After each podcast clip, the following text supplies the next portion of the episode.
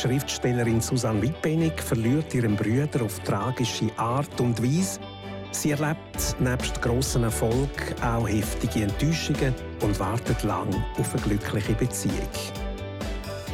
Happy End für Romanautorin im Fenster zum Sonntag.